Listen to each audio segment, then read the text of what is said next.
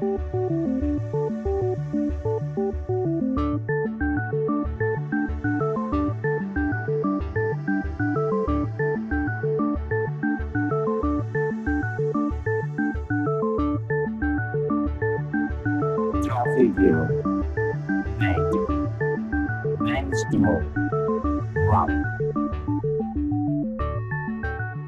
Hola, ¿qué tal amigos y amigas del software libre? Una nueva edición de Compilando Podcast, la que tenemos por delante para compartir juntos en pleno verano aquí en el hemisferio norte. Ya estamos a menos de un mes de un evento que toma una gran forma y que reunirá a los podcasters de GNU Linux y software libre en horas y horas de directo.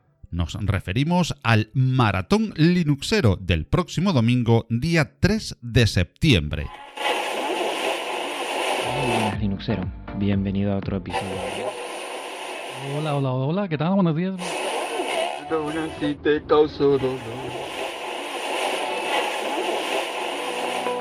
¿Eres Linuxero?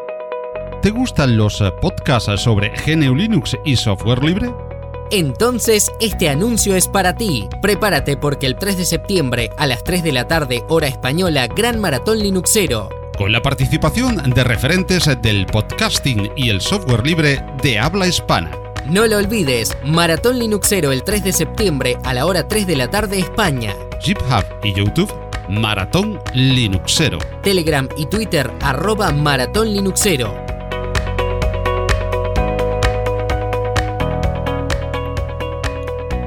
Ya sabes eh, que puedes eh, seguir los preparativos eh, de este evento que coordina nuestro compañero Juan Febles de Podcast Linux a través del sitio oficial maratonlinuxero.github.io y a través de Telegram o Twitter y escuchar los directos que a modo de ensayo también se están emitiendo. Anota la fecha del Maratón Linuxero que no te debes perder el domingo 3 de septiembre.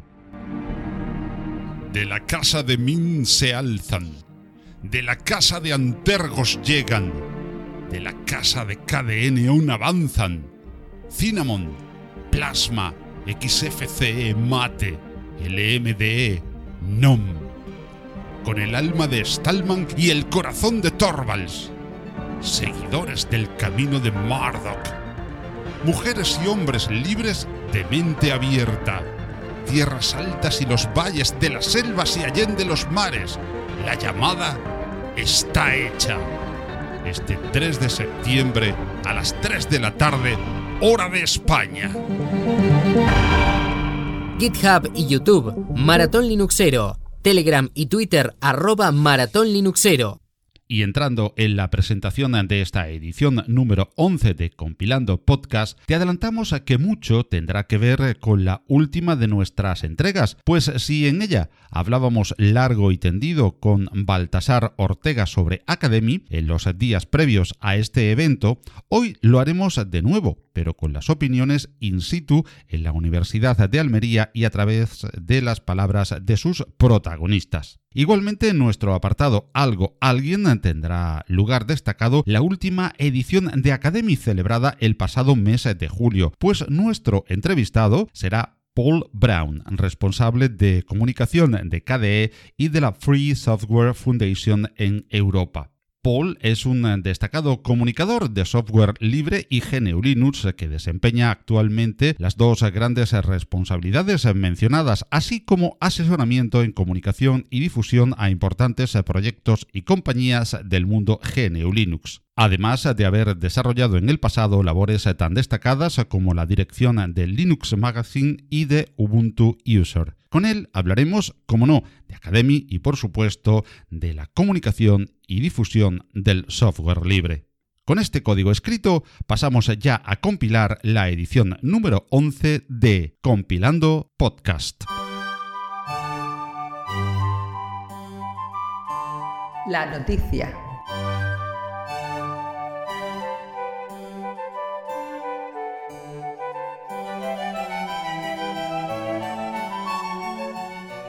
Pues eh, sí, Hoy empezamos eh, por la sección La Noticia. Aquellos que sigan habitualmente el podcast sabrán que lo usual es que terminemos con la noticia editorializándola en cada edición de Compilando Podcast. Sin embargo, en esta ocasión empezamos con esta sección, pues viene a ser un complemento del anterior podcast dedicado a Academy y Academy Es, que se desarrolló en los últimos días del mes de julio con sede en la ciudad andaluza de Almería. Otro gran éxito de la comunidad KDE, que gozó de varias jornadas de trabajo, en la que afianzar proyectos y lazos humanos para seguir mejorando en productos para la comunidad y en implementaciones para todo el elenco KDE en sus múltiples acepciones. Justo el domingo 23 de julio, cuando se concluía la parte más pública y de ponencias de Academy, compilando podcast visitaba el evento para constatar el excelente ambiente de trabajo que allí se respiraba y minutos antes de la foto de grupo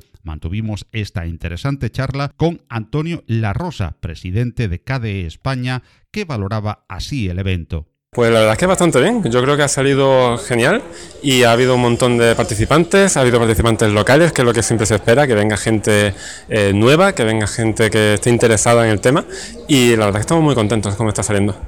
En cuanto a eh, ser presidente de KDE España, un orgullo supongo también a tener ilustres visitantes internacionales eh, de KDE para compartir aquí en tierras españolas este evento.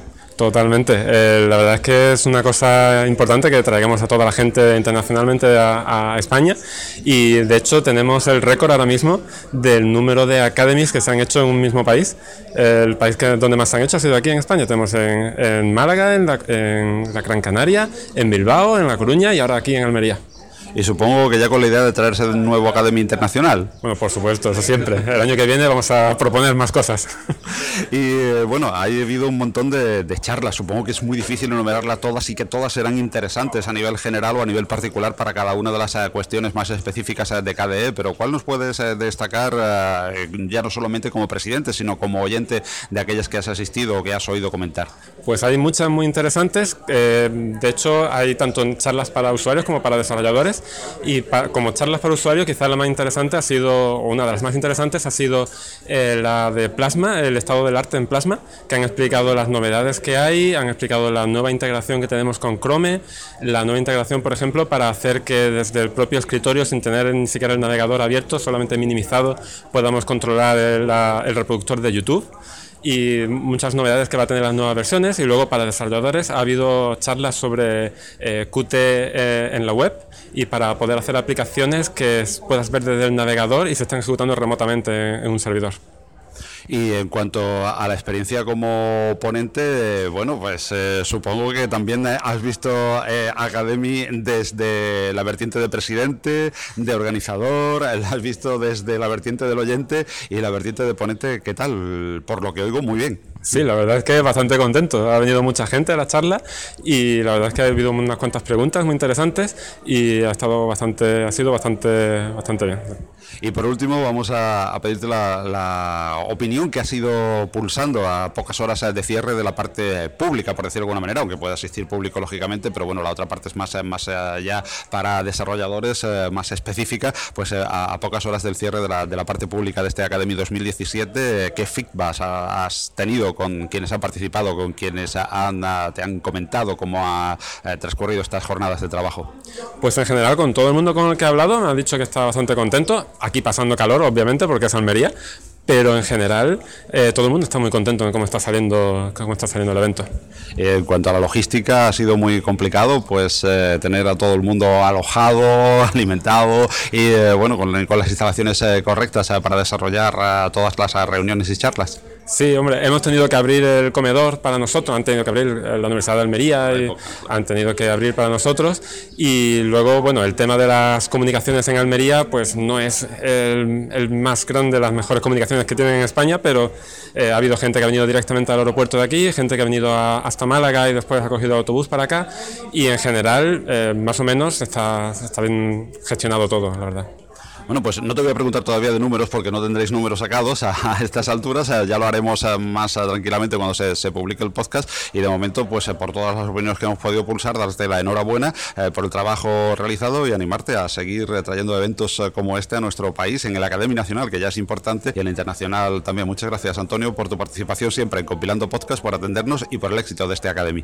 Muchas gracias y tú que los cubras. E igualmente, antes de la comida de esa jornada dominical, tuvimos el placer de dialogar lugar con Rubén Gómez del Hacklack Almería, organizadores del evento, con Baltasar Ortega, responsable de comunicación de KDE España, y Alejandro López de Slimbook, reputada firma de PCs y ultraportátiles española, que estuvo presente con sus máquinas en el evento y participó en una de las ponencias hablando igualmente de su apuesta por KDE en uno de sus portátiles que preinstalan con este entorno. De ellos pulsamos a su opinión, empezando por Baltasar Ortega. Pues evidentemente estamos muy contentos, tanto con la organización como la respuesta del público, con la respuesta de los asistentes, de la interacción que se ha producido estos ya casi cuatro días que estamos juntos y evidentemente eh, todo 100% positivo, muy contento.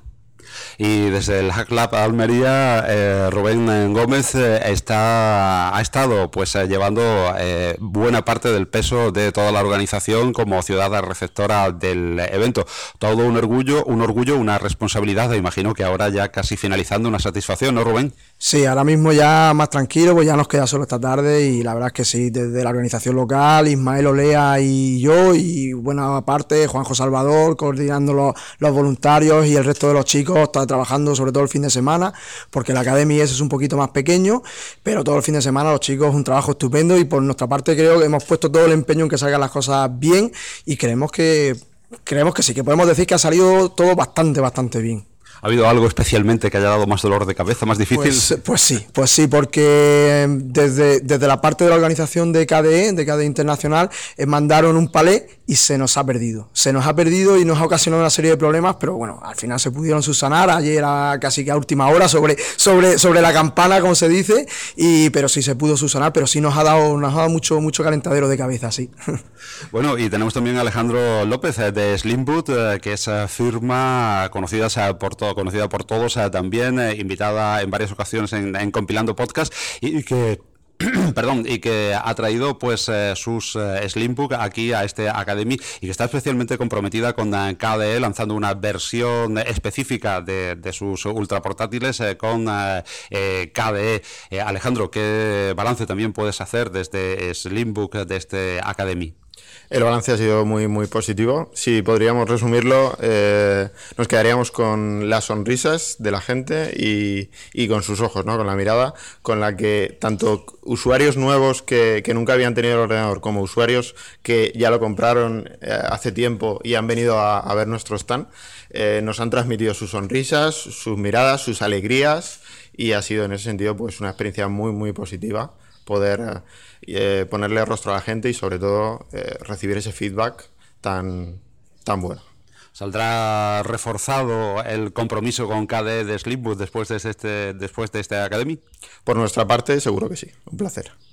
Bueno, pues un placer haber compartido con, ah, con vosotros este ratito de, de, Academy. Y por último os pediría pues eh, lo que ha dicho Alejandro, ya él nos lo ha dicho, con, qué se queda, con qué se quedan los organizadores, eh, Baltasar y, Rubén, con qué se quedan, qué pequeña frase o qué gesto se quedan de este Academy. Yo me quedo sobre todo con, con, con ver las la alegría que, que han que, que y lo bonito que han encontrado y la gente que ha venido de fuera y que a lo mejor se esperaba, Almería es una ciudad pequeña, que tampoco es demasiado conocida, y se han encontrado con cosas muy bonitas, ¿no? Y, cosas que a lo mejor incluso no se esperaban, y, eso, yo me quedo sobre todo con eso, o sea, esa para mí es mi mayor satisfacción al ver que, a lo mejor esperaban algo un poco más pequeño, un poco tal, y, se han encontrado muchas cosas, eh, les ha sorprendido, por ejemplo, muchísimo la cantidad de películas que se han rodado en Almería, o la serie de cosas que se hacen de investigación aquí, y a nivel después del Congreso, pues creo que están todos muy muy, muy, contentos y se han encontrado con un sitio muy bonito para hacer el congreso y, muy, muy asequible en ese sentido. Muy Al, Gracias, Rubén. Al hablar precisamente de, la parte, digamos, internacional, también se me ocurre para Alejandro, eh, ¿qué, feedback habéis tenido una marca española o un ensamblador español de, ultraportátiles eh, con el público internacional a través de este, de este Academy? La verdad es que, eh, bueno, distribuimos a nivel internacional y ha venido algún cliente, tanto algún cliente como algún usuario nuevo internacional y todos con una sonrisa, todos a felicitarnos, a decirnos que estamos haciendo algo asombroso, algo fantástico. Y el resumen a nivel internacional es que, sí, que estamos cogiendo más fuerza y que, yo creo que cada vez se van a ver en más sitios, en más lugares, países y conferencias nuestra, nuestra marca de, ultraportátiles. Y por último, como decíamos, Baltasar Ortega, ¿con qué, ¿con qué se queda de este Academy? Yo me quedo realmente con la fiesta de bienvenida que tuvimos el viernes, después de eh, por la noche, que le hicimos mm, en un sitio precioso. Y la verdad es que esa, esa, noche de tapeo, bueno, medio tapeo, medio bebida y demás, fue fabulosa. Es, es, lo que comentaba con el anterior podcast, que el momento de social es lo más importante porque seguramente cuando nos vayamos a casa nos, nos iremos con, pensando con las nuevas tecnologías de plasma, con los nuevos escritorios, con las nuevas funcionalidades, con el plasma mobile, con Kirigami, con palabras extrañas y raras pero después cuando nos mm, reflexionemos realmente nos quedaremos con pues ese saludo, esa conversación sobre cualquier cosita, cualquier detalle que, que hace que pongas cara y sonrisa posterior a cuando hablas virtualmente con la gente. Y aún acabando aquí el apartado La noticia de esta entrega de Compilando Podcast, seguiremos hablando de Academy, pues el protagonista de nuestro próximo apartado es Paul Brown, que entre otras ocupaciones es responsable de comunicación del proyecto KDE. ¿Te pongo merluza? La tengo muy buena. Sí, ponme unos filetes para rebozar y cuarto y mitad para tirar a la basura. Cada año desperdiciamos el 35% del pescado que capturamos. Mientras, 800 millones de personas pasan hambre. El mundo no necesita más comida, necesita más gente comprometida. En Manos Unidas apoyamos proyectos contra el hambre en 60 países. Comprométete.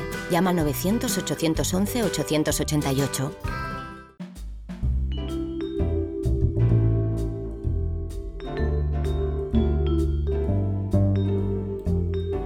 algo, alguien.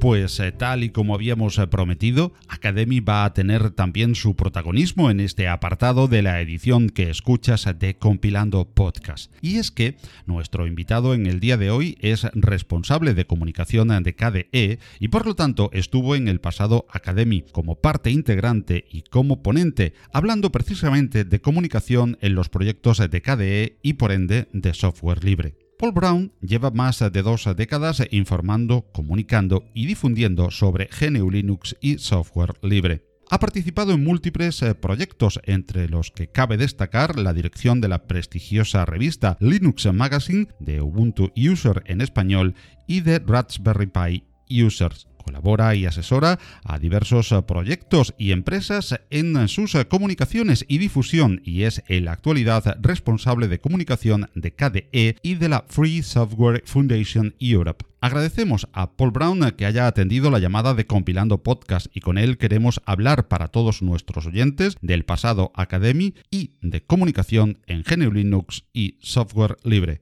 Hola Paul, ¿cómo estás? Muy bien, Paco. ¿Y tú? Pues eh, muy bien, eh, pasando este calor típico de la tierra donde vivimos. Sí, aquí también, sí, aquí también. Calorcito que pasamos, eh, pero con mucho gusto hace tan solo unos días, prácticamente unas semanas, en Almería, en Academy. como responsable de comunicación de KDE, ¿cómo valora Paul Brown este último Academy junto con Academy S, que han nacido en un mismo acto en la Universidad de Almería? Bueno, eh, como siempre han sido, eh, ambos, ambos, eventos han sido muy, muy interesantes. Lo que sí que hay es varios temas que, aunque los academias no son temáticos, aparte del hecho de que van sobre KDE, sí suelen haber varios temas así más, más concretos que, que, que son cada año. Este año ha habido mucho sobre KDE para móvil, ha, habido mucho de eso, eh, de las tecnologías Plasma Mobile y Kirigami y todas estas cosas que han salido eh, una y otra vez en, las charlas y en las reuniones y en las maratones de, desarrollo y tal. ¿no? Tenemos, de hecho, un vídeo por ahí eh, donde Jonathan Riddle eh, hace una demostración de Plasma Mobile sobre un Nexus 5, creo. Y la verdad es que él dice que no está para usuario final. Será verdad. Pero funcionar, funciona. Así que ya tenemos un, un KDE móvil. En cuanto, precisamente te iba a preguntar, en cuanto a las temáticas, las ah, conferencias lógicamente son sobre muchos temas y sobre muchos estándares, eh, pero ¿ha habido algún tema estrella en este Academy 2017 en concreto? Sí, ha, estado eso, el tema del móvil, y después ha habido eh, al menos una charla que ha causado mucho impacto. Solamente ha sido esa charla porque nadie se esperaba que causara ese impacto y entonces no ha habido no ha habido en el programa eh, el seguirlo, pero que es el de, de Microsoft. Es como el Alexa del software libre, es un asistente personal con inteligencia artificial al cual le hablas y te hace cosas. El Siri eh, o eh, Alexa. Entonces, entonces hicieron un... la gente de Microsoft lo que hicieron es un Kickstarter hace unos, unos meses y es, está basado en un Raspberry Pi y todo, y todo el software es libre y todo, tú puedes también eh, bajarte todo lo que es eh, los planos y tal, y imprimirte la carcasa y todas estas cosas. Y es un cacharrito bastante bonito, tiene así como dos ojitos, eh, LEDs y tiene una sonrisita LED y todo eso, y tú le hablas y te hace cosas y le dices, cuéntame un chiste y te cuenta un chiste de Chuck Norris, es, tiene tiene, tiene, un sinfín de chistes de Chuck Norris. Parece que no saben ningún otro tipo de chiste, pero bueno. Eh, la cuestión es que hicieron todo, todo el software libre y toda la base de datos libre. Entonces la gente ha empezado a implementar eh, versiones en el necesitas el cacharro. Entonces hay una versión de escritorio para KDE, ¿no? Hay, eh, es un, lo que llamamos un plasmoid, que es un widget que tú lo pones en, en, tu escritorio y está ahí escuchando y cuando tú le dices, creo que te tienes que decir, hey Mycroft, entonces empieza a escuchar, le dices lo que sé y te busca cualquier cosa. Y dices, hey Mycroft, what is the temperature now? Y te pone la temperatura y el tiempo y cosas por el estilo, ¿no? O hey Mycroft, tell me a joke y te cuenta un chiste de Chuck Norris y cosas por el estilo. Y eso fue una charla, nada, de, de 30 minutos, pero que la gente se le encendió como la bombillita y ya la gente estuvo hablando de eso durante todo, la, todo, todo el evento. Muy gracioso. Estoy seguro además eh, de que los oyentes eh, del, podcast eh, van a instalar el plasmoide dentro de muy poquito, nada más que oigan el podcast también para probar. Ah, tengo que advertir, advertir que está un poco verde, que, que él hizo una demostración y funcionó y todo demás, pero él es el desarrollador. se llama Atia, es un, es un chaval indio, no me acuerdo el apellido. Y fue una demostración, pero claro, él, digamos, es como el dueño y señor de este Microsoft, entonces le obedece. A los demás no nos obedecía tan, tan bien, ¿eh? todo hay que decirlo, está un poco verde. Que habrá que domesticarlo, que habrá que domarlo en cada equipo particular. Sí, bueno, e, entiende bastante bien eh, eh, eh, casi todo. Ah, vamos, yo le, yo le hablé y entendía, entendía bastante bien. Lo que pasa es que yo le empecé a pedir cosas muy difíciles. Y decía, no, no, no tan difícil, no puedes pedirle tantas cosas que no. Eh, lo, que, lo que ellos hacen es lo amplían con, con plugins, o sea, es totalmente modular, entonces tiene, digamos, una forma básica que tiene muy poquitas cosas y hace cositas muy limitadas, pero después le dices, tienen un plugin, por ejemplo, de poesía y entonces le dices, cuéntame una poesía sobre, yo qué sé, los, los campos verdes de Bretaña y, uh, y te suelta una cosa pastoral ahí preciosa y tal. con, una voz muy robótica, todo hay que decirlo, pero bueno. Entonces le meten toda esta serie de plugins. Si tú tienes intereses que van por un lado, pues coges el plugin que va de eso, de cine, por ejemplo, y tienes todos los datos de cine y tal, ¿no? En fin, está, está interesante. Y claro, como es software libre, cada vez hay más plugins, ¿no? Cada día sale un nuevo plugin. Cada, ahora eh, plugins sobre Pokémon, eh, plugins sobre sellos, sobre lo que sea, ¿no? Las ventajas del, software libre también aplicadas a, este, a este nuevo asistente. Interesante, por lo tanto, eh, las nuevas tendencias en KDE e imagino que también interesante, como siempre, dentro de KDE, la renovación de viejas corrientes y sobre todo el networking que se produce durante el encuentro, durante el evento, ¿verdad? Sí, muy interesante porque, claro, conoces a un montón de gente que, que estás utilizando su software, ¿vale? Y no conocías en persona. Y entonces era como, sí, yo me lo bajo y tal, y sé que hay una comunidad detrás, pero es como un poquito ir a un, a, a, un App Store o un Google o un Google Play o lo que sea, ¿no? un poco impersonalizado, pero cuando estás allí y dices, ah, tú eres el tío que ha hecho, mm, no sé, por ponerte un ejemplo, eh, Caden Live, ¿no? Un, programa que yo utilizo mucho para edición de vídeo, que es absolutamente fantástico. Estás sentado con él y le preguntas, ¿sí esto y esto? sí, sí, esto va a salir en la nueva versión, si nos lo han pedido mucho y. Entonces, es algo, es algo realmente eh, interesante. Lo que sí que es, yo encontré un poquito preocupante, porque claro, vamos a ser ahora un poco, eh, vamos a ser totalmente honestos con los problemas que tiene nuestra comunidad, y este es un tema que ha salido una y otra vez, es que eh, la comunidad es muy uniforme, ¿no? O sea, casi todos somos hombres, casi todos somos europeos, etcétera, etcétera, ¿no? Hay muy pocas mujeres y tal. Y esto fue un tema que también se trató. O sea, cómo, abrirnos a, a, otras comunidades, a otros, a otros grupos sociales, ¿no? Hubo un par de charlas, uno de Mirko, eh, de Mirko Boyle, que eh, trataba sobre eso, sobre cómo había una resistencia pasiva a que entrase gente que fuese, que era, pero esto es algo común en el software libre en general, pero que entrase gente diferente a la que ya había, ¿no? Y cómo el planteamiento de que los que entran, entran por méritos, entran y suben por méritos, este sistema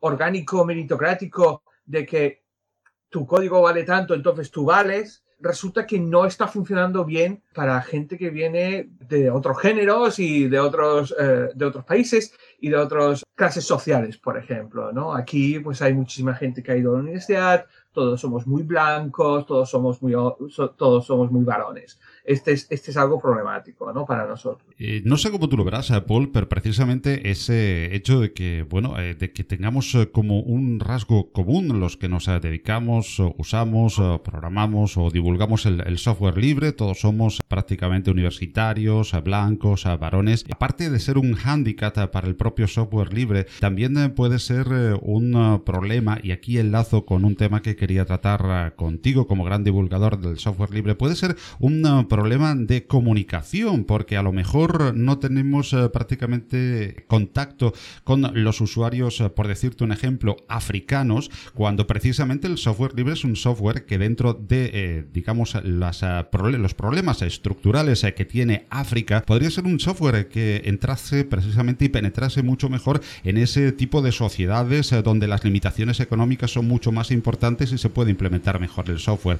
Hay un problema de comunicación y en las charlas que, que tú diste en Academy, me remito en el software libre, ¿comunicamos bien lo que hacemos y lo que puede ofrecer el software libre? Versión corta, no, no comunicamos nada bien.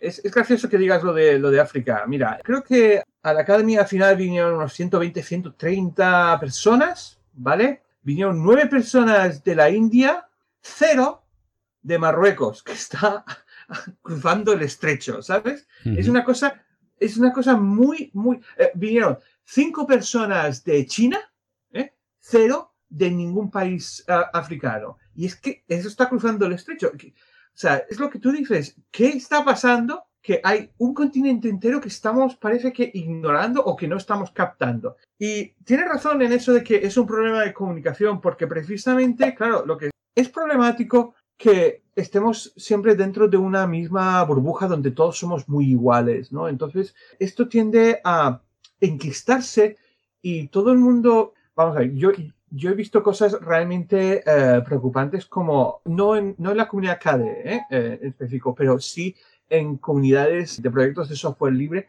de gente que ve el intento de ser más inclusivo, que es una de estas palabras que utilizamos mucho ahora para para hablar de que tenemos que abrirnos a gente diferente a nosotros, lo ven como una amenaza a, eso, al sistema este meritocrático, y lo ven como una amenaza a de cómo funcionan las cosas. Dicen, ah, ahora lo que no vamos a impulsar es gente que no vale simplemente porque son diferentes, porque son de otra raza o porque son de otro sexo y tal y cual. No, no se trata de eso en absoluto. Se trata de que precisamente hay gente, vamos a ver, nadie en su sano juicio puede decir, no, todos los que no son blancos caucásicos no saben programar. Por tanto, no pueden entrar aquí. Eso es absurdo, es falso y es racista. Es todas esas, cosas. Y tú dices, bueno, entonces, ¿por qué no hay gente eh, que está... Bueno, El problema será el tuyo, ¿no? Porque no estás sabiendo captar a esa gente que sí que sabe programar y que no son como tú. Entonces, este es un problema de comunicación, obviamente. No estás saliendo, en tu comunicación se está produciendo dentro de una burbuja, está produciendo entre, entre gente que es similar a ti, está produciéndose una comunicación entre iguales, ¿vale? Y no estás sabiendo comunicar fuera de esa burbuja, no estás eh, sabiendo comunicar a gente que no es igual que ti. Ahí tienes una evidencia clara de que la comunicación en los proyectos de software libre tiende a ser deficiente. Y yo lo entiendo. No, los desarrolladores están por desarrollar, Y normalmente todos los proyectos los empiezan desarrolladores, los empiezan ingenieros informáticos, ¿vale? Y los desarrolladores de software libre suelen ser gente que han tenido contacto con otros desarrolladores de software libre, por tanto, son compañeros eh, de carrera, son compañeros de trabajo, etcétera, etcétera. Claro, entonces, quieras que no, son gente que sí, el software libre es extendido por, por todo el mundo, pero eh, lo que es la cultura de desarrollo de software libre geográficamente está muy localizado. Está muy concentrado en ciertos sitios. Está muy concentrado en Alemania, está muy concentrado en ciertos sitios de Estados Unidos, no en todo Estados Unidos. Está concentrado también en España. Tenemos un fuerte grupo de desarrolladores de, software libre, etcétera, etcétera. ¿no? Hay países, incluso europeos, que no tienen eso. O sea, y estamos hablando, por ejemplo, eh, en el Reino Unido sí hay desarrolladores de software libre, pero no tantos como debería. O sea, eh, entonces eh, es un ejemplo claro de que el software libre se cría en un, en un grupo y se extiende a más gente de ese grupo. No salta fronteras muy fácilmente. Igualmente podríamos decir, mira, nosotros tenemos mucho contacto con, con, Marruecos y sin embargo no hay un movimiento fuerte de software libre en Marruecos. No hay un movimiento software libre en Argelia. No hay un movimiento software libre en ninguno de estos países. ¿Por qué? Si tenemos un contacto más fluido con ellos que con, que con por ejemplo, Suecia. Eh, este suele ser, es un, es un rollo más bien tribal. en estos momentos, el software libre se ha extendido de una manera orgánica, se ha extendido de una manera a gente que está geográficamente cerca y que es eh, más o menos lo que es clase social, raza, etcétera, etcétera, son similares a nosotros. Esto tiene que cambiar.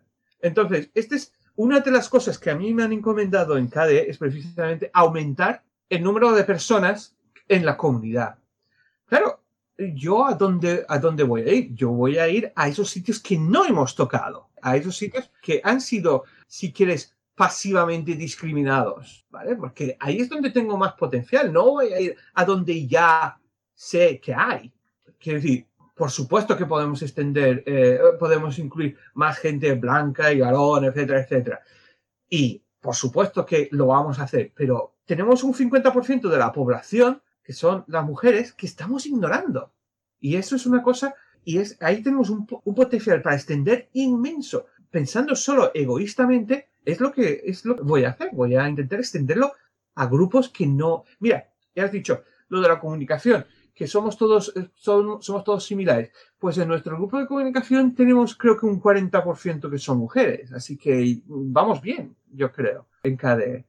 KDE puede ser un ejemplo de preocupación precisamente por esa comunicación. Pero ¿tú crees eh, que de verdad eh, estamos utilizando y diversificando en general en el software libre? Me refiero solamente a KDE o a la Free Software Foundation, de donde formas parte también en el equipo de comunicación. En general en el software libre nos hemos quedado anclado en el tutorial y en el blog muy técnico en el sentido de que cuando, pues, eh, por ejemplo, Microsoft, la marca de la manzana, nos presenta cualquier software al público en general, pues nos dice, tenemos lo último para comunicarte con tu primo que está en Alemania de la mejor manera, con el mejor vídeo y el mejor sonido, de la manera más fácil a este clic. Y nosotros decimos, tenemos una interfase que se comunica vía FTP con HLMX por el software XWH. ¿No crees que tenemos un problema de, de endogamia en cuanto a la comunicación?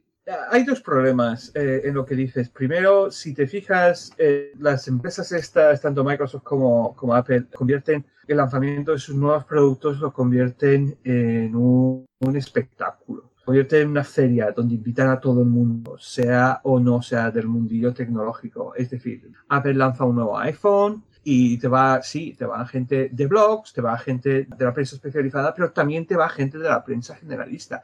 Te puede ir un periodista de Guardian o de The New York Times o de lo que sea, y todos hablan de ello. Nosotros parece que no hacemos eso. Nosotros eh, nos dirigimos a la prensa especializada estoy bastante contento con lo que ha pasado en Academy porque hemos salido en la voz de Amelia, que es generalista y hemos salido muy. Así que eso ya es, ya es algo. Pero eso, cuando lanzamos algo, normalmente lo lanzamos a los amiguetes, ¿vale? Y lo que tú dices, lo lanzamos a, gente que tiene un blog similar a, o afín a lo que hacemos, etc. Entonces, uno de los retos que tenemos es abrir lo que hacemos a una prensa más menos especializada, más generalista, ¿vale? Estaría chulo que de vez en cuando, pues yo qué sé, el país, el ABC, el mundo, lo que sea, hablase del último lanzamiento de X de, que ha sacado el proyecto KDE o Nome o me da igual quién.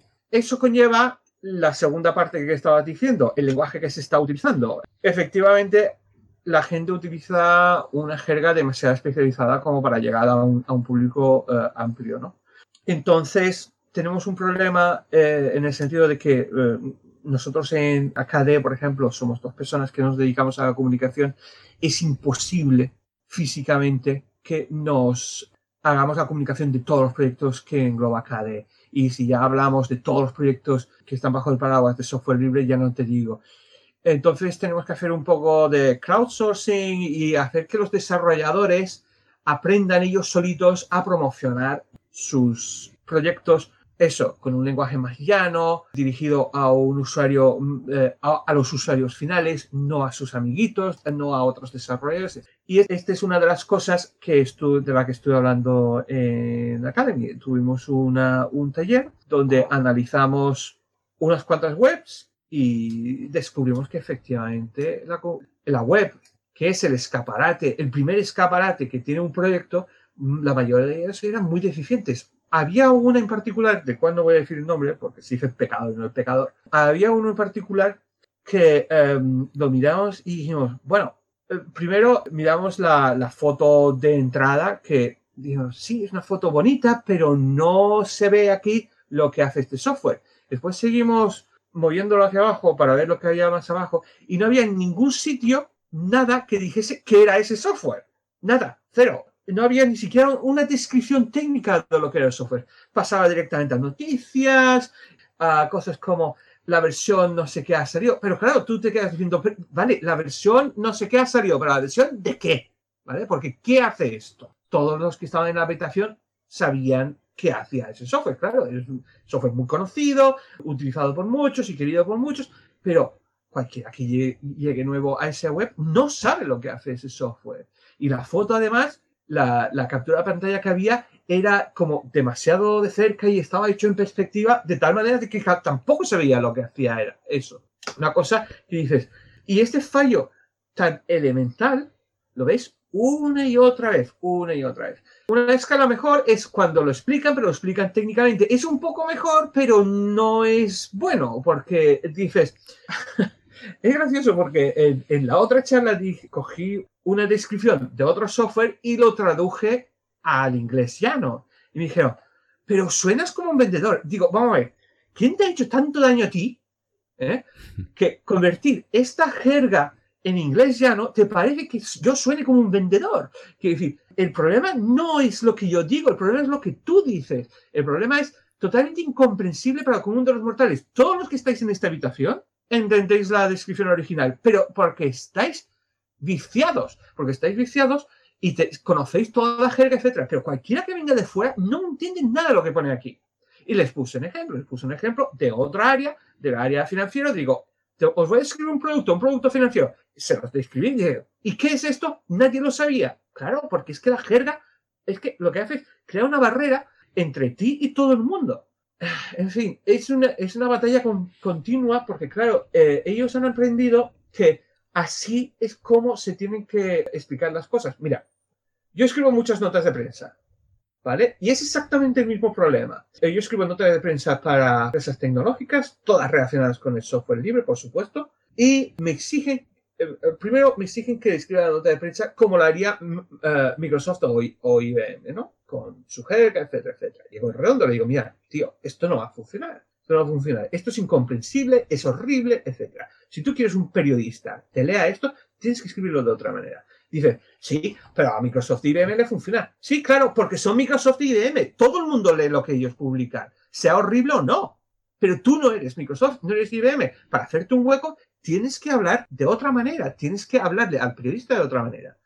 Si IBM suelta una nota de prensa llena de jerga, llena de cosas totalmente incomprensibles para el común de los mortales, no te preocupes que habrán 50 especialistas en un periódico intentando analizar eso, intentando dilucidar qué significa eso, si van a despedir a, mil tíos más, o si van a contratar a mil más, o se van a meter en otra área, tal y cual. Pero porque viene de IBM, ¿vale? Y IBM tiene el presupuesto de una nación. Claro, no puedes ignorar a IBM aunque esté mal escrito, pero sí te puede ignorar a ti. Y es exactamente el mismo problema con la gente que desarrolla aplicaciones y proyectos y tal. Ellos hacen sus webs y hacen sus comunicados y sus blogs y tal, tal y como lo harían IBM y Microsoft. Pero claro, así no llegas al común de los mortales. Y lo que nosotros queremos en KDE es todo el software está, está. Finalmente tiene que llegar al común de los mortales. Entonces tenemos que hablar al común de los mortales. Quieran que no. Y no es convertirlo en, inglés tenemos el término dumbing down, es decir, idiotizar el lenguaje, ¿no? No idiotizas el lenguaje, simplemente lo cambias y es, tiene exactamente la misma precisión y tiene exactamente, eh, estás transmitiendo el mismo conocimiento que si estuvieras utilizando jerga, solo que estás utilizando un idioma más normal. Paul, ¿no crees, eh, o cuál es eh, tu opinión eh, de que el software libre está ya en un momento en el que el código está maduro? Hasta ahora, en los últimos 25 años de, Linux y GNU Linux y software libre prácticamente, nos hemos dedicado a pulir el código, a transmitir el código y todas las herramientas de comunicación eran intramuros, eran intracomunitarias. ¿No crees que ha pasado el momento de, de abandonar un poco esa mentalidad de pasar la gorra y empezar a vender entre comillas?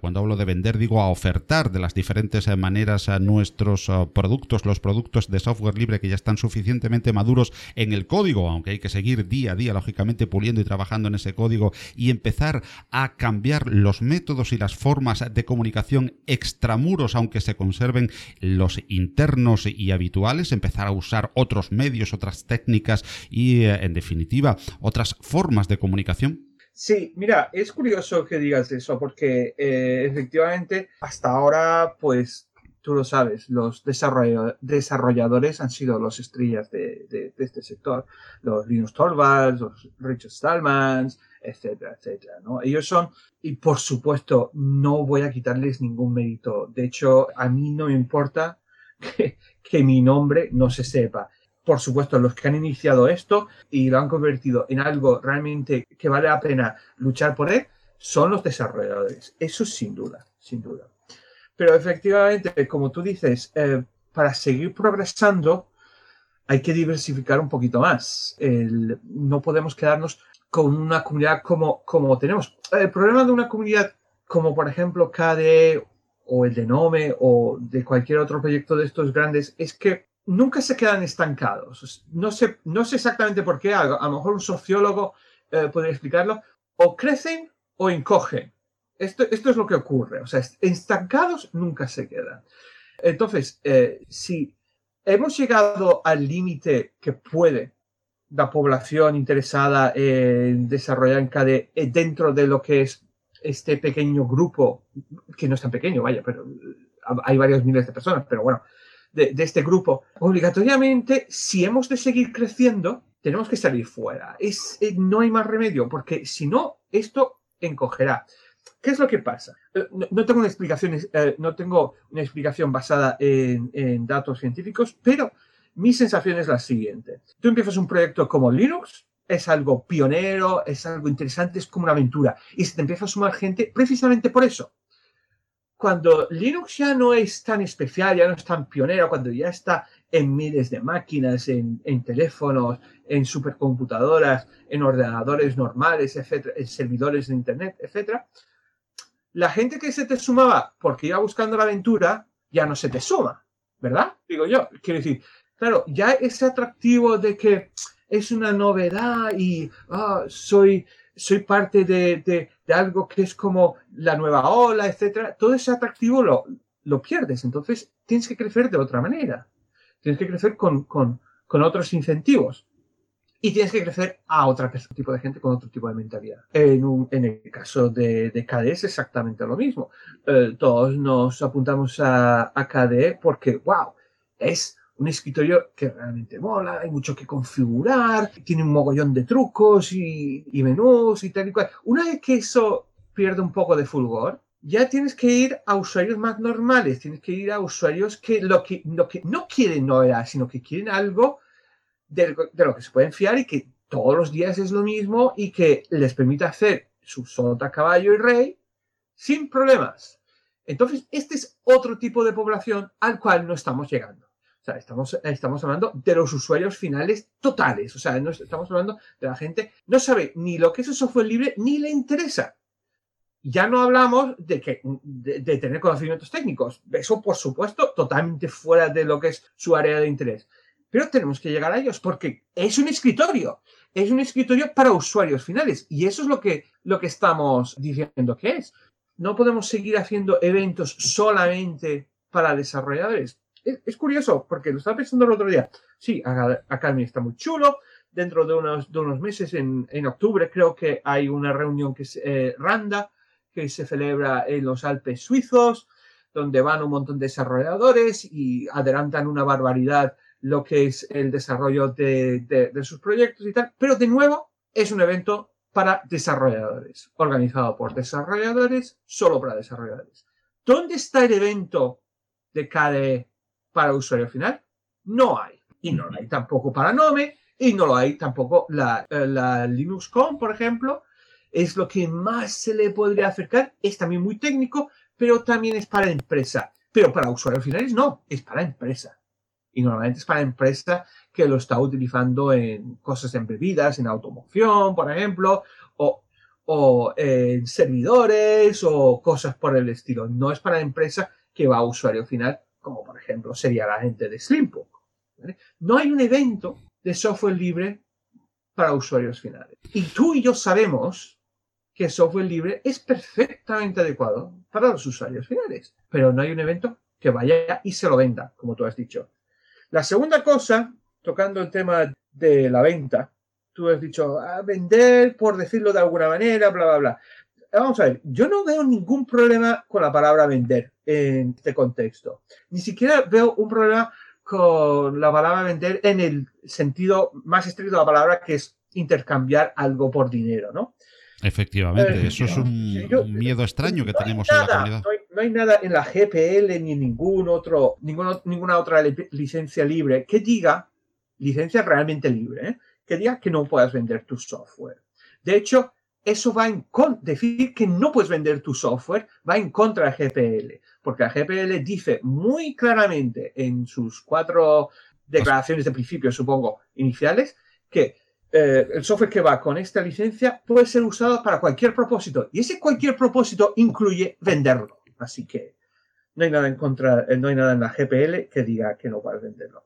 La segunda cosa, yo no sé si te has enterado, pero ayer hubo una cosa muy traumática eh, la comunidad Krita. ¿Te has enterado de esta noticia? Sí, efectivamente, están con verdaderos problemas financieros. Sí. Hoy, gracias a Dios, no. Uh, o sea, ayer estaban con verdaderos problemas financieros porque resulta que el, ellos son una fundación sin ánimo de lucro. Resulta que la persona que le estaba aconsejando, su asesor financiero o su contable o lo que sea, se ve que era un pasguato y les aconsejó mal.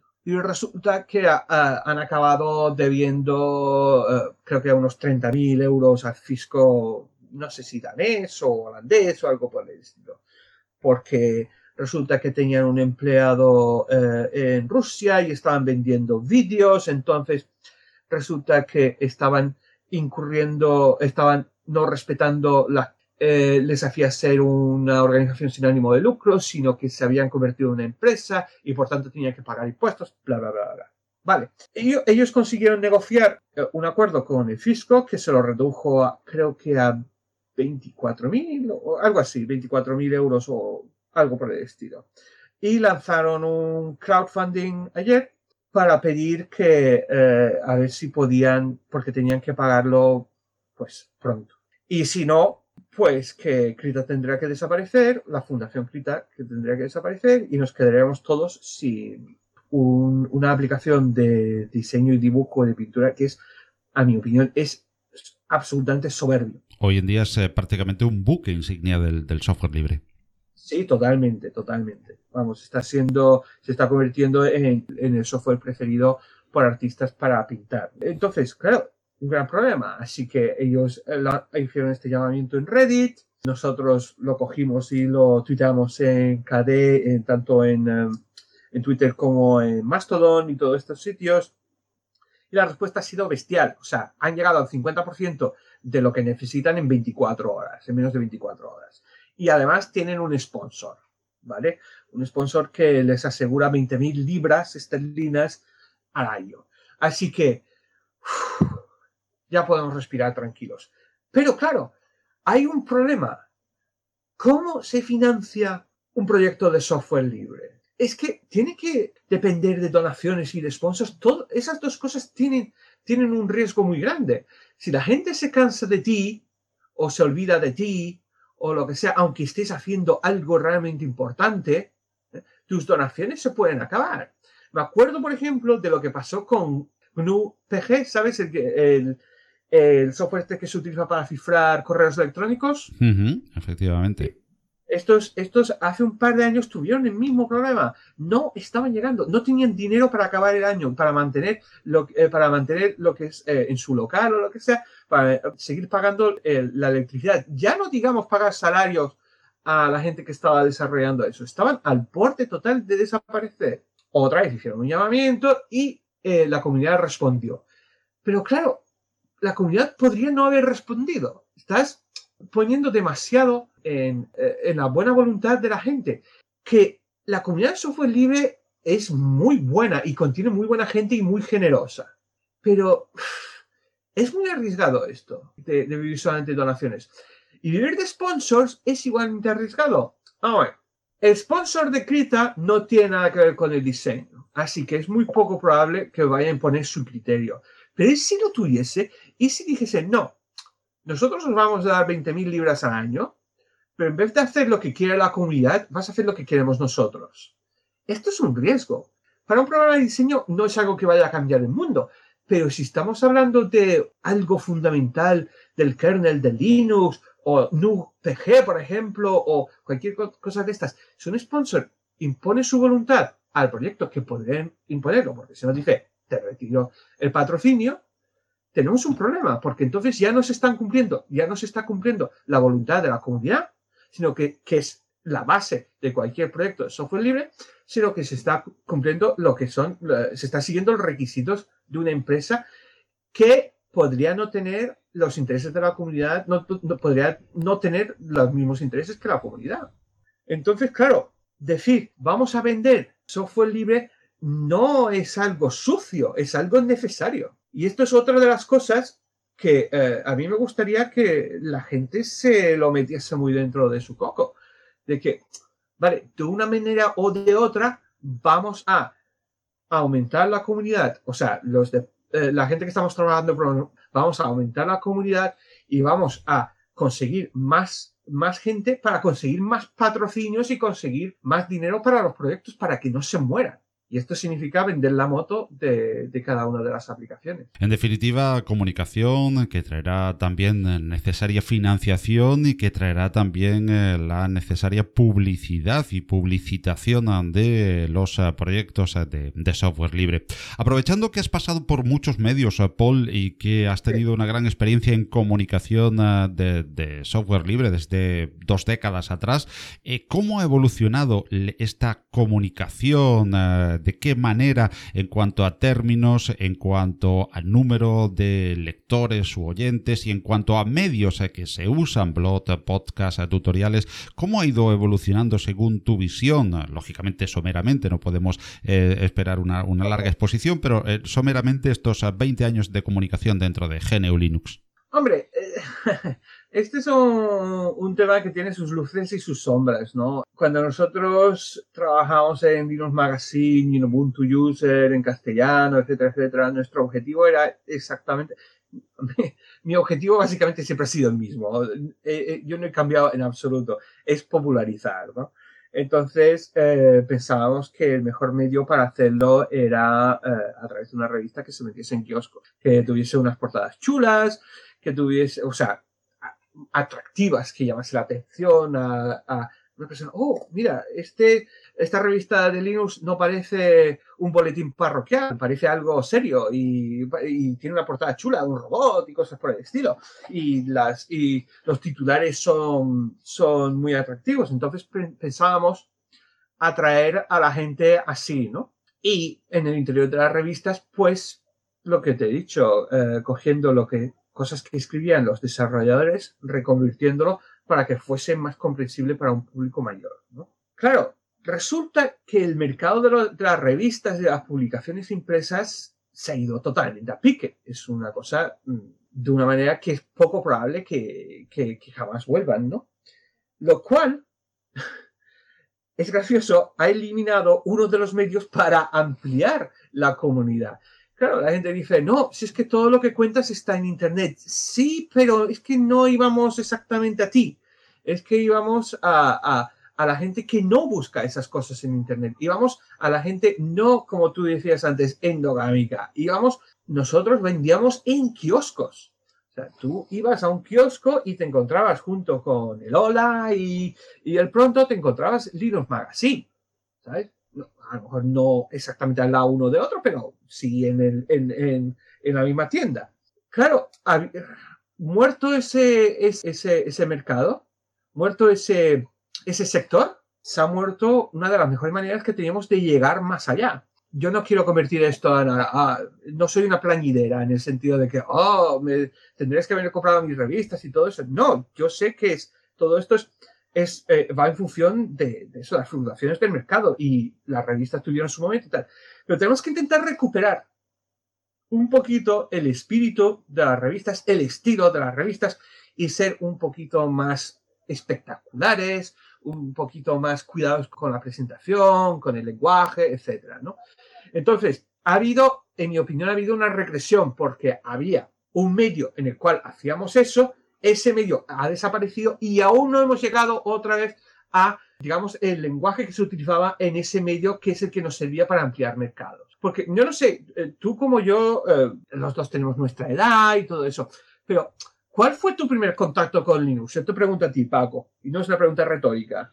Efectivamente, mm, no fue en concreto el mío, pero sí, sí después lo continué por las revistas y todo mi entorno, el contacto con Linux se fue por los CDs que se publicaban en esas revistas impresas en papel, es efectivamente. O sea, ahí tenemos una evidencia de que las revistas contribuyeron a ampliar de cero a algo la comunidad de, de, software libre y la base de usuarios de software libre y de, y de Linux. ¿no? De, de, cero a mucho, de cero a mucho. Ya te digo sí. que, que, que, no solamente fue mi continuidad, eh, para ser sincero, no fue mi primer contacto, pero sí fue total y absolutamente necesario e imprescindible para continuar en, en GNU Linux y sobre todo en eh, la comunidad que después me rodeó, todos, absolutamente todo, el 100% emprendió su carrera en Linux a través de una, de una revista o de una distribución en los CDs que se repartían en esas revistas. Ya fuese, ya fuese la revista que yo editaba, ya fuese el Linux actual, ya fuese Mundo Linux, ya fuese lo que sea. Todas esas revistas, para mí, legendarias. Sinceramente, yo cuando, cuando estaba editando, revistas, me encontré con varios de los... Eran supuestamente la competencia. Yo no entendía eso. Yo iba a los eventos y me encontraba con, creo que se llama Eduardo Toribio, que es el que hacía todo Linux. Uh -huh, y al principio él estaba como un poco reacio y yo me fui a él y digo, mira, tío, yo he coleccionado todas tus revistas. Tú, eh, tu revista es el que me ha abierto a mí las puertas al Linux. Nosotros no somos competencia. Competencia son todas las otras revistas de informática que están vendiendo software propietario. Eso es, esa es nuestra competencia. Nosotros somos colegas. Y él lo entendió así, efectivamente, y desde entonces, eh, hasta que todo Linux cerró, por desgracia, y Linux Magazine también cerró, también por desgracia. Fuimos eh, compañeros y nos apoyábamos. Pero lo que te quiero decir es que obviamente fueron un mecanismo, o sea, o sea, acertamos, o sea, acertamos en el medio, acertamos, acertamos en, en, las portadas, acertamos en el lenguaje, conseguimos eh, ampliar de cero a mucho la comunidad de software libre. Claro, el papel cayó en desuso, eh, la gente lo busca todo en internet. No tengo, yo no soy nada ludita en ese sentido, me parece perfecto que la gente lo busque todo en internet, pero tenemos que recuperar un poquito el espíritu, al menos el estilo de las revistas para vender eh, el software libre, sobre todo a gente que no está dentro de nuestra burbuja. Y eh, así que yo creo que ha habido una regresión y yo voy a hacer lo posible para que esa regresión pues se acabe y salgamos de ese valle y entremos un nuevo pico con un nuevo, una nueva, es muy ambicioso, suena un poco, no sé, voy a instalar un nuevo Reich o algo así, pero voy a intentar de, de ese valle y llevarnos a otro, a otro crecimiento utilizando las mismas herramientas que yo creo que son las mismas, o al menos el mismo estilo de herramienta yo creo que son válidas porque han demostrado ser útiles antes. Muy bien, eh, Paul, eh, pues eh, para ir concluyendo, esperamos por supuesto contar contigo en más ediciones de Compilando Podcast para seguir hablando de comunicación en GNU Linux y de otros muchos aspectos en tus múltiples facetas dentro del, software libre, sobre todo como comunicador, ahora responsable de comunicación de KDE y de la Free Software Foundation Europe, pues hablar contigo, como decíamos, en más ediciones de, de compilando podcast, pero en esta, en la primera en la que estás, ah, no me resisto a hurgar en tu intimidad linuxera, como cada uno de los ah, eh, invitados eh, que tenemos. Y es que un linuxero y otro, cuando nos vemos, es difícil eh, no hacernos la misma pregunta. ¿Qué distribuciones has probado? ¿Por cuáles has pasado? ¿Y cuál es tu, tu main, tu, tu, tu, principal distribución ahora mismo en, en, el escritorio y tu, y tu escritorio. Ese ya casi me lo imagino, fíjate. ¿Cuál crees? ¿Cuál crees? Eh, ¿Va a ser eh, el XD? no. bueno, eh, voy a empezar por el final que, que, estoy utilizando ahora. En este momento estoy utilizando OpenSUSE con KDE el KDE predeterminado de, de OpenSUSE. tengo muchos amigos que están en, están trabajando en OpenSUSE y SUSE y es muy conveniente para mí pillarlos por Telegram o lo que sea, decir, no me funciona esto, ayúdame. ¿Sabes? Eh, o abusamos, de, abusamos de ellos, ¿eh? Sí, sí, totalmente, totalmente. Es, son nuestro, nuestra línea de soporte total. Eh, pero mira, he pasado por, por muchísimos, estuve muchos años utilizando Fedora, he utilizado muchísimos años Ubuntu. Tengo otro portátil aquí que, que, tiene Ubuntu. Y voy a decir la verdad, tiene Unity, no tiene, no tiene KDE. Y voy a decir otra cosa también parecida a lo que dije de las revistas. No creo que los enemigos de KDE sean otros escritorios libres. El, número de usuarios, el, el, porcentaje de usuarios que utilizan un escritorio en estos momentos, un escritorio Linux, es del 2%, lo cual significa que tanto Nome como KDE probablemente tengan menos del 1% de todos los escritorios de ordenador que se están utilizando en el mundo mundial, ¿vale? No creo que valga la pena pelearse entre dos personas, entre dos grupos que tengan tan poquito. Se tienen que pelear con lo gordo, con los que tienen 98%, que es eh, el 5% de eso lo tiene creo que Apple y el resto lo tiene Microsoft. Yo voy a por la perra gorda, yo voy a por Windows, yo voy a convertir gente de Windows a eso. No voy a intentar convencer a los de Nome que utilizan KDE, porque para mí esa gente son nuestros compañeros. Si cualquiera de los cuatro o cinco escritorios que tenemos en Linux, o 10 o 20, triunfan, yo batiré palmas hasta con las orejas. Ole. Quiero decir, lo principal es que triunfe el software libre, no que un proyecto domine sobre otro. Esa es, mi filosofía. Da la casualidad que, vale, desde siempre ha sido eh, desde el principio, desde que utilizaba Mandrake 8.0 en el año 96. Pero no importa. Lo importante es que todo el mundo que está desarrollando escritorios, sean KDE o no, están siguiendo las mismas, las mismas pautas éticas. Y esto es lo que se tienen que imponer, que son las pautas éticas del software libre.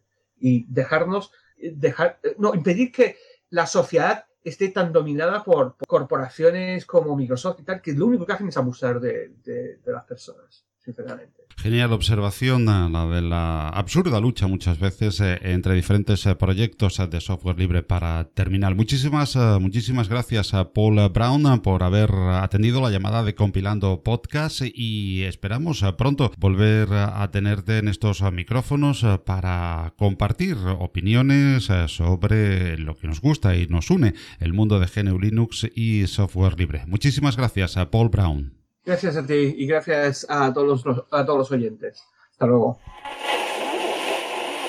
Hola, Linuxero. Bienvenido a otro episodio. Hola, hola, hola. ¿Qué tal? Buenos días.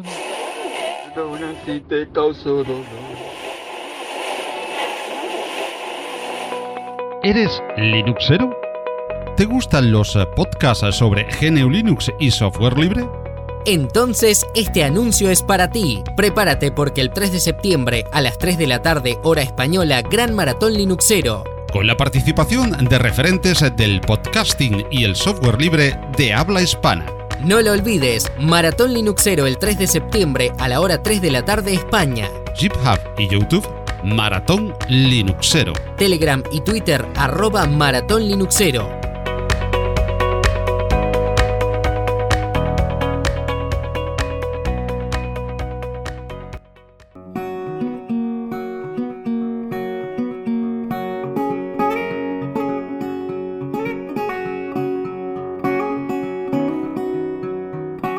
Y hasta aquí esta edición número 11 de Compilando Podcast. Nos vamos hoy con una grata noticia y es que nuestro compañero Ricardo Espinosa, alias Richie, desde tierras de México acaba de lanzar su nueva aventura podcastil de título A Golpes de Click, donde nos irá contando su vida geek, sus impresiones y experiencias que mucho tienen que ver también con GNU Linux. Desde Compilando Podcast eh, os aconsejamos encarecidamente la escucha de su estupendo episodio de lanzamiento que podréis encontrar en podcast.com y en iVoox. Recordad, a golpes de clic. Un nuevo podcast al que deseamos la mayor de las aventuras y que ya nos ha enganchado desde su edición de presentación. Buena suerte para el buen hacer de Ricardo Espinosa es nuestro deseo y este nuevo espacio es nuestra recomendación.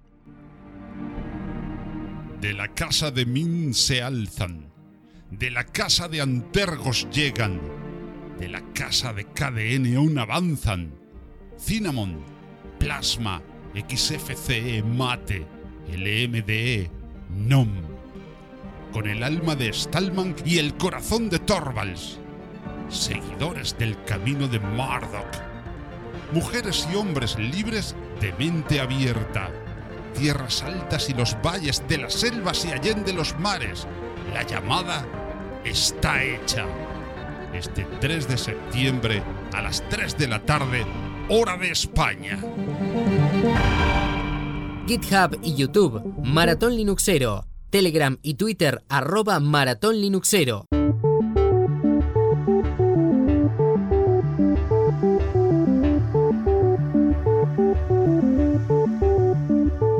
Y tal y como acabas de oír, se está cocinando una cita histórica en el mundo de la comunicación sobre GNU Linux y software libre que se ha dado en llamar Maratón Linuxero. Horas y horas de riguroso directo de la comunidad de podcasters del mundo del pingüino el próximo domingo 3 de septiembre, desde las 3 de la tarde, hora de España. No dejes de informarte en la página oficial del evento maratonlinuxero.github.io o en Telegram o Twitter como Maratón Linuxero, un gran evento sonoro de software libre que no te debes perder el próximo 13 de septiembre.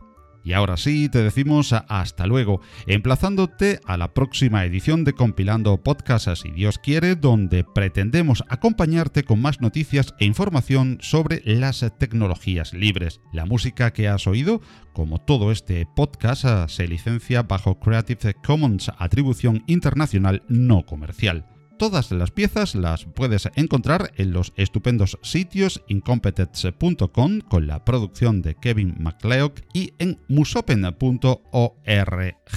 Compilando podcast lo puedes seguir como medio principal en nuestra web compilando.audio en iVoox, iTunes, YouTube y en el directorio podcast.com. Podcasts con K En todos los apartados de comentarios de estos lugares puedes dejarnos tus opiniones, sugerencias, ideas o comentarios, al igual que a través de Twitter como arroba compilandpodcast o en el correo electrónico redacción arroba compilando.audio. Nos encontramos en la próxima edición de Compilando Podcast. Hasta entonces, disfrutad de mucho y buen software libre, que lo hay.